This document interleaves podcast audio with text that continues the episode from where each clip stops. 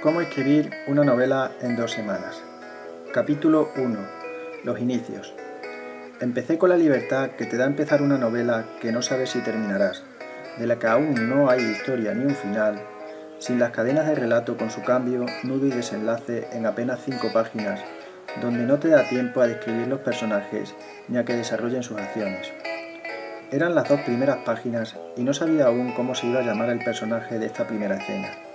Sí tenía claro que el personaje tenía que enfrentarse a un conflicto, a una situación comprometida que metiera al lector, si podía ser, hasta los huesos en la trama.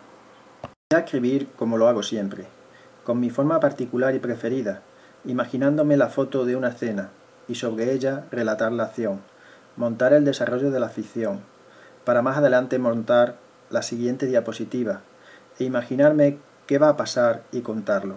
Al fin y al cabo, es contar con palabras lo que nos hace disfrutar.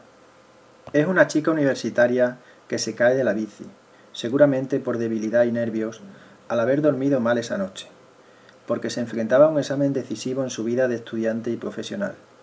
La rueda se dobla, la rodilla ensangrentada, y le quedan 20 minutos para llegar al examen. Al final de esta primera escena, alguien fuera de contexto entra con gran estruendo en el aula donde se está realizando el examen y se acerca a darle la calculadora que había roto en la caída. Esto era lo único que yo tenía el 19 de agosto del 2012. Ni trama, ni definición de personajes, ni lugares, ni escena, ni por supuesto final. Mi mujer me dio escribiendo y lo quiso leer. Se lo mandé por email y le gustó. Me pidió permiso para colgarlo en su Facebook, donde tiene unos 50 amigos y amigas. Esto eran las 10 de la noche y sobre las 12 había varios me gusta con comentarios de este tipo. ¿Qué es esto? ¿Una novela de entrega por capítulos? Mándanos más, quiero saber cómo sigue. Durante los días siguientes tuvimos 10 o 12 incondicionales, que si tardaba más de dos días en subir alguna página, ya estaban preguntando por la novela de Miguel. Todo esto me animó mucho a decidir intentar escribir mi primera novela, ya que el día 27 de agosto cogía tres semanas de vacaciones y algunos de mis fans, tenía fan por primera vez en mi vida, comentaban que cuando tuviera la novela se le hiciera llegar.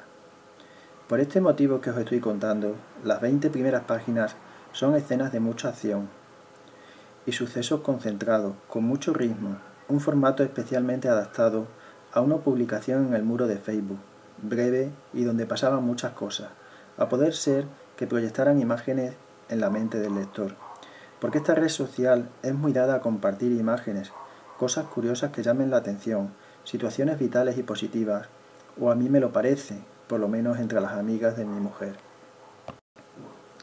Por lo tanto, estas primeras tardes noches, antes de vacaciones, he estado obligado a escribir al menos una página todos los días.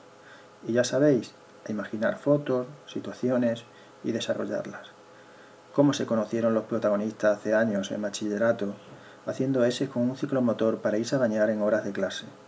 Cómo consiguió Bruno llegar a tiempo con la calculadora. Cómo aprobó la chica y se fueron de fiesta. Su paseo en moto. Pasar de una verbena a una fiesta de universidad a orillas del río. Y todavía no sabía qué iba a ser en Sevilla y la importancia del Guadalquivir en mi novela. Al igual que casi sin hacer ruido apareció que Valle estudiaba arqueología, para terminar siendo algo definitivo en el desarrollo de Cartasia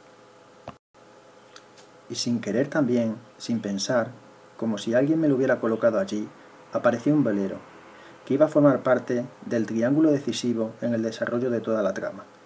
Arqueología, yacimiento de Cartasia, Guadalquivir y velero, con lo que al empezar las vacaciones tenía las bases de la historia y por fin conseguí ponerle nombre a la protagonista, Valle.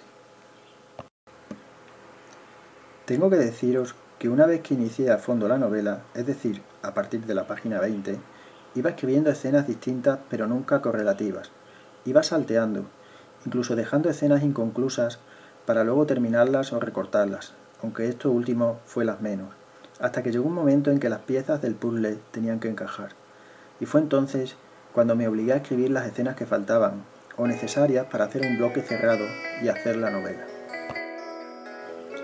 Pero no nos adelantemos, Sí deciros que durante muchas páginas, quizás el 80%, no supe el final. aunque sí estaba convencido de que Valle lucharía para salir de esta y de otras dificultades e ilusiones.